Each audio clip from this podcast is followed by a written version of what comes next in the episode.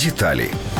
Следственная группа, в которую входят специалисты из Австралии, Нидерландов, Бельгии, Украины и Малайзии, с помощью сервиса Google указала точные координаты места запуска ракеты. Это произошло рядом с городом Снежное, на территории, находившейся в тот момент под контролем пророссийских боевиков. Кроме того, группа пришла к выводу, что БУК принадлежал 53-й зенитно-ракетной бригаде, которая базируется в российском городе Курск. По мнению следствия, зенитно-ракетная установка была незаконно переправлена через украинскую границу, из Донецка доставлена до Снежного и 17 июля 2014 года перевезена в поле к югу от города. Малазийский Боинг, по данным расследования, был сбит по ошибке, поскольку его приняли за украинский военно-транспортный самолет. Обратно в Россию установка была вывезена на следующий день. Выводы международной группы базируются на данных, полученных с американских спутников.